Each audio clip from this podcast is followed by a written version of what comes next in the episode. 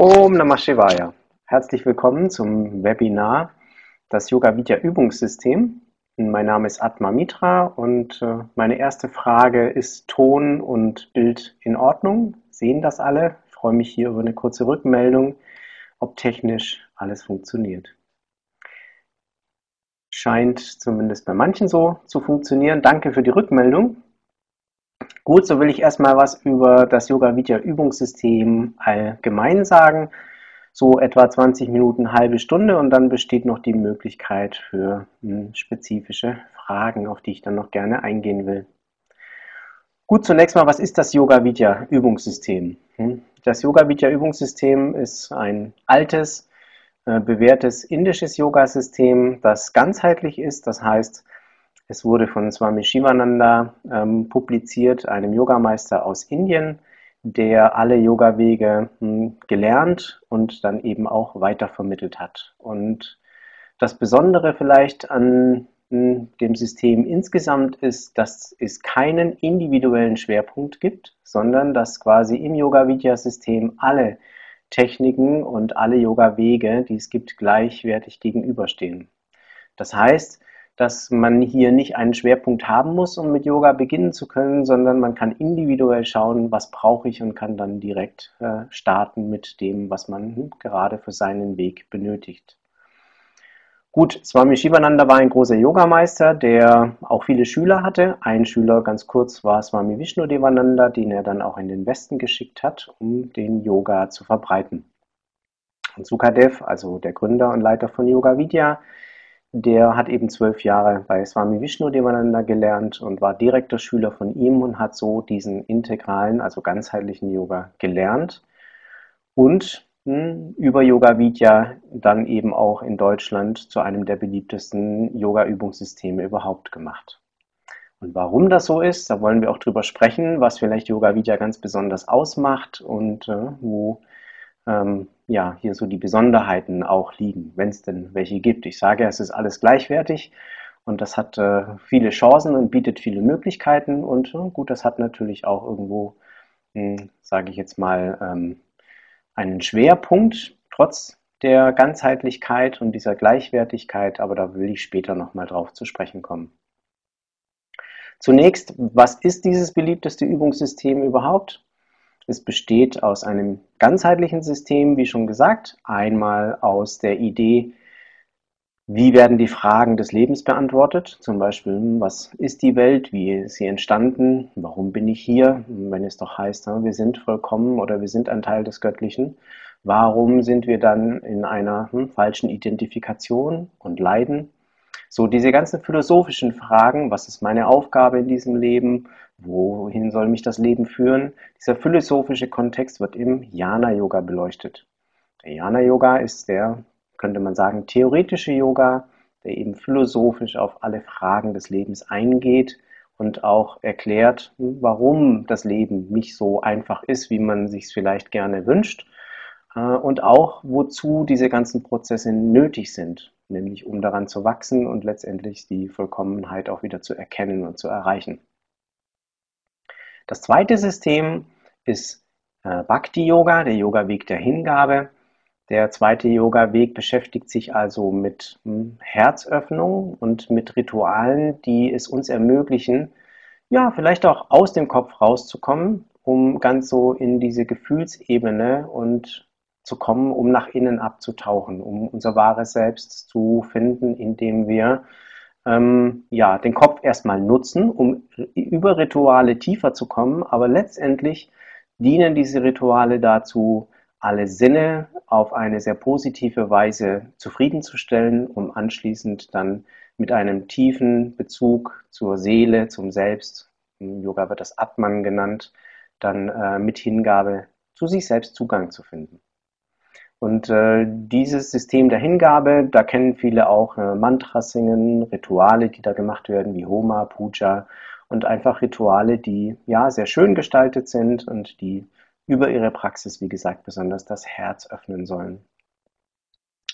Gut, dann haben wir den dritten Yoga-Weg, das ist dann der Karma-Yoga-Weg. Karma-Yoga beschäftigt sich mit dem System, wie handle ich in meinem Leben so, dass es nach Möglichkeit ähm, allen dient. Also nicht nur mir, mir selbst, weil das wäre sehr klein und beschränkt gesehen. Man könnte auch sagen egoistisch.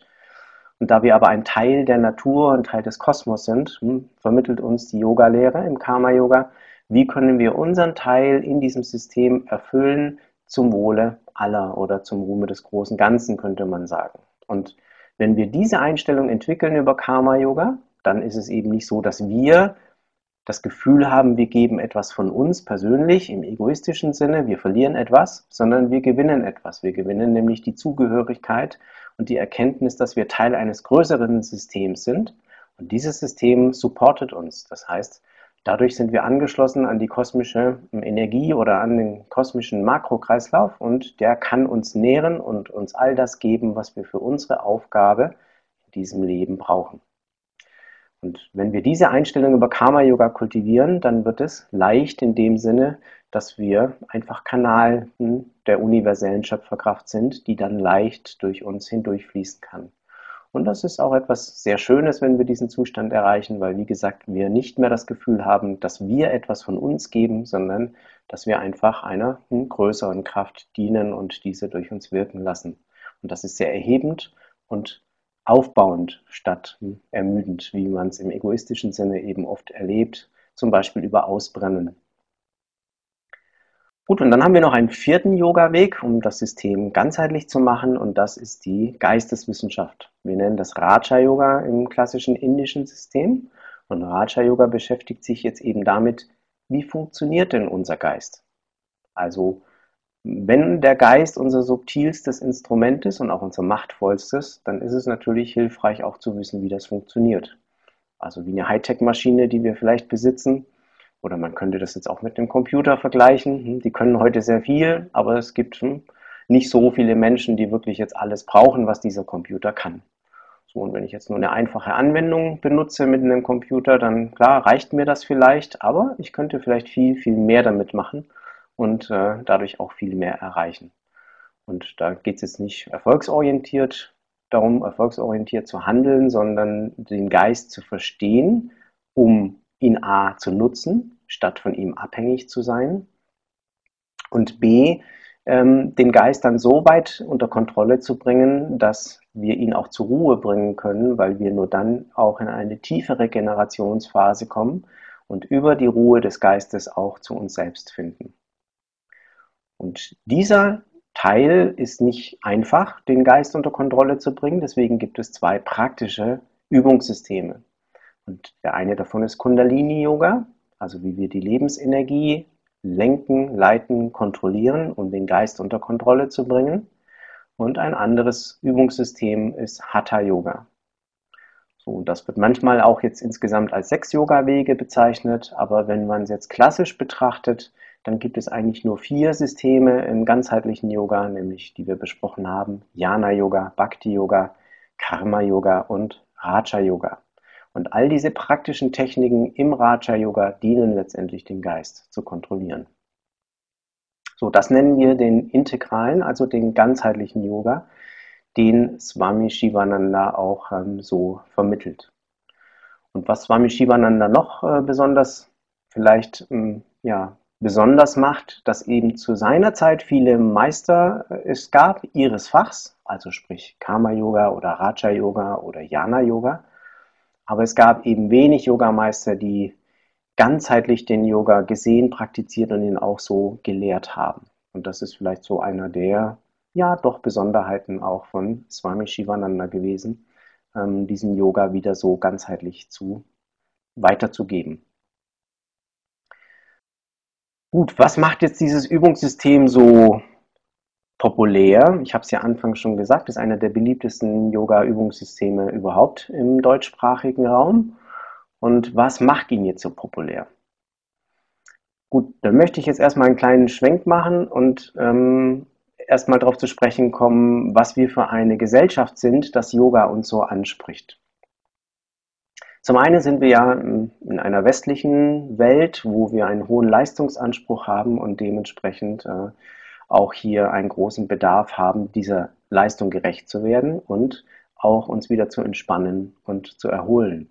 Und genau das gelingt den meisten Menschen eben nicht mehr in unserer anspruchsvollen Welt, weil die Anforderungen sehr hoch sind und das Gefühl für die normale Grenze, wo ist es noch gesund, also wo ist es noch physiologisch und wo beginnt die Pathophysiologie, wo wird es krankhaft, dieses Gefühl, diese Intuition ist bei hm, vielen Menschen verloren gegangen. Das heißt, sie können eben nicht mehr selbstständig und automatisch rausfinden, äh, wann sie denn jetzt was brauchen. Und da spielt vieles mit eine Rolle. Natürlich unsere moderne Welt hm, suggeriert uns sehr viel und wir sind mit einer Reizüberflutung konfrontiert und einem Leistungsdruck und, und, und. Ähm, so dass das ähm, natürlich auch von den äußeren Umständen her immer schwieriger wird, hier äh, Abstand zu kriegen. Und das ist auch der Grund, warum es ein Übungssystem braucht, was uns genau in diesem Moment quasi hilft, aus diesem Stressrad, will ich es mal bezeichnen, auszusteigen.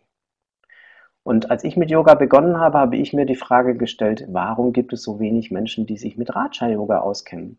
Wir sind doch naturwissenschaftlich ja, erzogen, wir sind so hm, aufgewachsen in einem äh, sehr naturwissenschaftlichen Umfeld. Normalerweise müsste sich doch der Mensch die Frage stellen, ähm, wo steht denn geschrieben, wie das Leben funktioniert, beziehungsweise wie mein Geist funktioniert, dass ich den kontrollieren kann.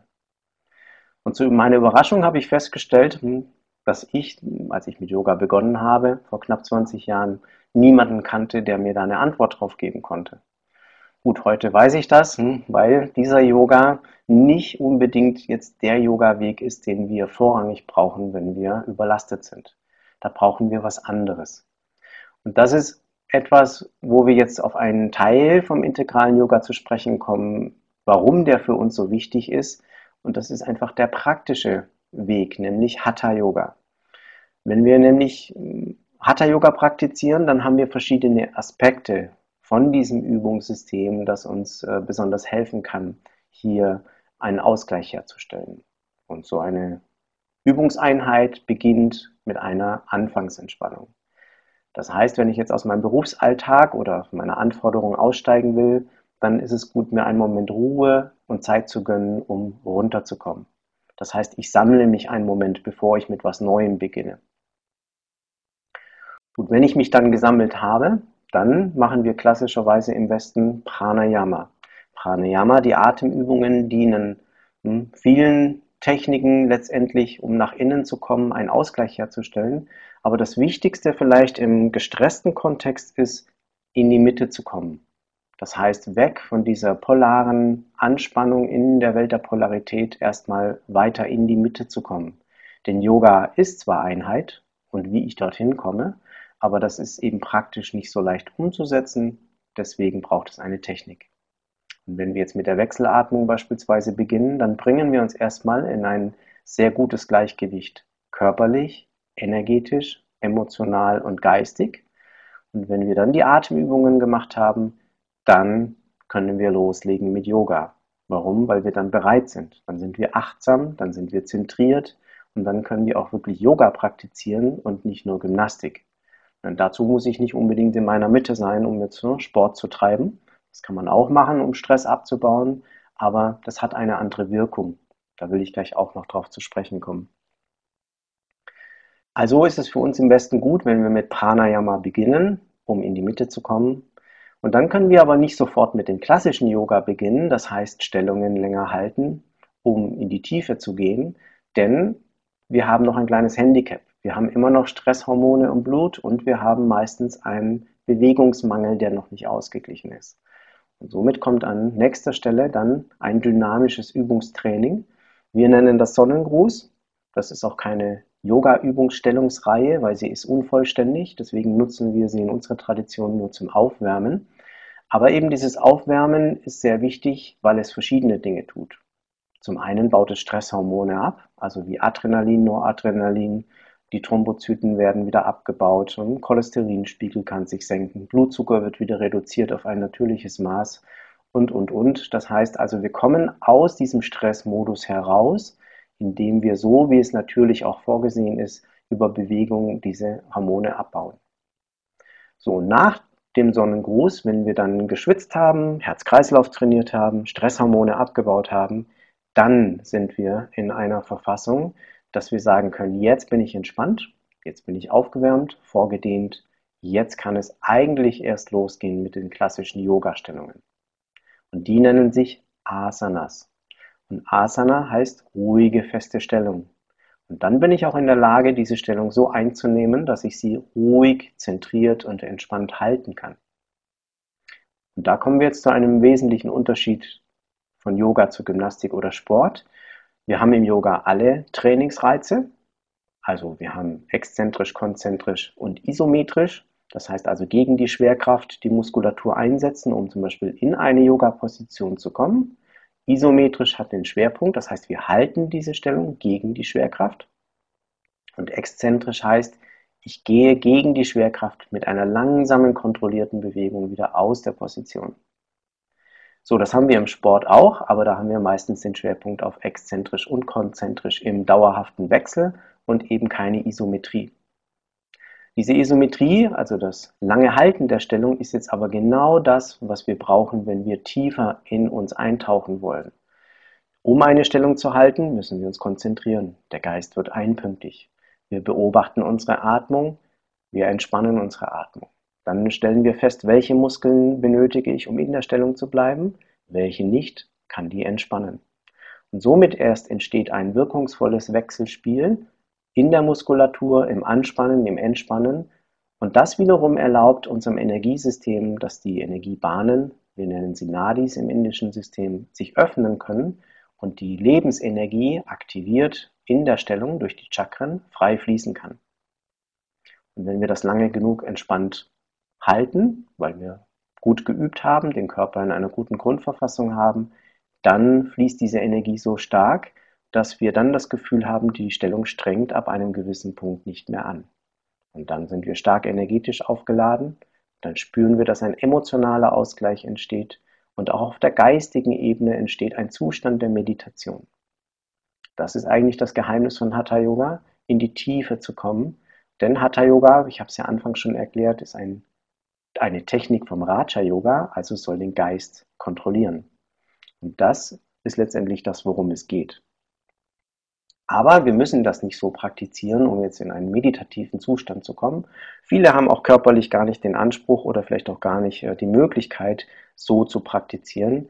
Das ist jetzt auch nicht unbedingt die Voraussetzung. Aber es ist gut, sich bewusst zu machen, dass Yoga mehr machen kann, als einfach nur eine gewisse Fitness und ne, ein gutes Lebensgefühl zu vermitteln und Gesundheit, sondern dass es viel, viel tiefer geht in der Wirkung dieser Yoga-Stellungen, dieser Asanas. Gut, dann machen wir die Übungsreihe mal weiter. Wenn ich dann diese Asanas praktiziert habe und hier mein System sozusagen wieder regeneriert habe auf der körperlichen, energetischen, emotionalen und geistigen Ebene, dann kommt am Ende eine Tiefenentspannung. Und das ist eben auch ähm, ein großer Unterschied vielleicht zu einem normalen sportlichen Training. Das heißt, ich habe viel Entspannung beim Yoga, auch wenn es anstrengend ist und den Körper auch hm, fordert. So habe ich dennoch die Möglichkeit, zwischendrin immer zu entspannen. Das heißt, mein Stoffwechsel kann sich regenerieren, meine Muskulatur kann zwischendrin entspannen und auch hier den Stoffwechsel wieder ausgleichen. Und in der Endentspannung habe ich jetzt alles getan, damit mein gestresster Körper in einen äh, Zustand kommt, wo er loslassen kann. Wir nennen das dann der Relaxing Response. Der Entspannungsimpuls kommt vollständig zum Tragen. Und deswegen wird dann die Tiefenentspannung idealerweise hm, zwischen 12 und 20 Minuten äh, ausgedehnt, damit man die Möglichkeit hat, jetzt auch tief in diese Entspannung sich hineinsinken lassen zu können. Und hier passieren ganz wichtige Dinge wie Reparaturprozesse im Körper, auch das Prana, die Lebensenergie wird harmonisiert und ausgeglichen. Emotional merkt man, dass man sehr ausgeglichen wird und auch der Geist ne, wird hier zu einem ruhigen Beobachter und man spürt dass man den Körper sehr leicht loslassen kann. Über die Entspannung hinaus wird man sich also seiner tieferen Ebenen bewusst und kommt hier in einen sehr regenerativen, erholenden, entspannten, bewussten Zustand. Am Ende dieser tiefen Entspannung, das ist eben auch das Schöne beim Yoga, dass wir hinterher aufgeladen und revitalisiert sind und nicht das Gefühl haben, wir sind erschöpft und brauchen erstmal hm, eine lange Regenerationsphase, das ist ein Phänomen durch diese Tiefenwirkung beim Yoga, reicht diese Endentspannung, um quasi wieder vollständig ausgeglichen zu sein, je nachdem, wie man praktiziert. Aber hm, bis über das Mittelstufenniveau hinaus ist das überhaupt kein Problem, nach einer Yogastunde regeneriert und entspannt zu sein und fühlt sich eben schon aufgeladener als vorher. Und dann ist es natürlich sinnvoll, wenn man schon in einem so zentrierten Zustand ist, diesen auch zu nutzen noch für eine abschließende Meditation. Das heißt, jetzt bin ich vollkommen ausgeglichen, bin vollkommen entspannt, habe also die besten Voraussetzungen, um hier meinem System ähm, nochmal einen positiven Input zu geben, zum Beispiel über Affirmationen oder dann eben über bestimmte Meditationstechniken, mir diesen Zustand bewusst machen, ihn mir vielleicht nochmal einzusuggerieren, über Selbstsuggestion, über Affirmationen, Autosuggestion und hm, dann auch diesen Zustand bewusst in den Alltag mitnehmen. Das heißt, im Idealfall mit Übungen bleibt man sehr lange in einem entspannten Zustand. Darum sagen wir auch immer, wir wollen Yoga in den Alltag integrieren. Auf der Yogamatte und mit Yogalehrer ist es natürlich einfach und da fühlt man sich dann auch immer wohl. Aber die große Herausforderung ist es ja dann auch im Alltag immer wieder entspannt zu werden und da einen Ausgleich selbstständig zu bewerkstelligen. Das heißt auch unabhängig von einem Raum oder von einem Lehrer. Und das will uns Yoga eigentlich vermitteln, dass wir wieder selbstständig werden, Verantwortung für uns übernehmen und auch autonom, das heißt unabhängig und frei. So, dann haben wir mal so die wichtigsten Elemente jetzt so von diesem Übungssystem mal besprochen, zumindest was das praktische Übungssystem angeht. Also nochmal zusammengefasst, es geht los mit einer Anfangsentspannung, den Atemübungen, dann den Aufwärmübungen, Stresshormone abbauen, dann die ruhigen Stellungen, die eingenommen und gehalten werden, dann eine Tiefenentspannung und dann die Meditation.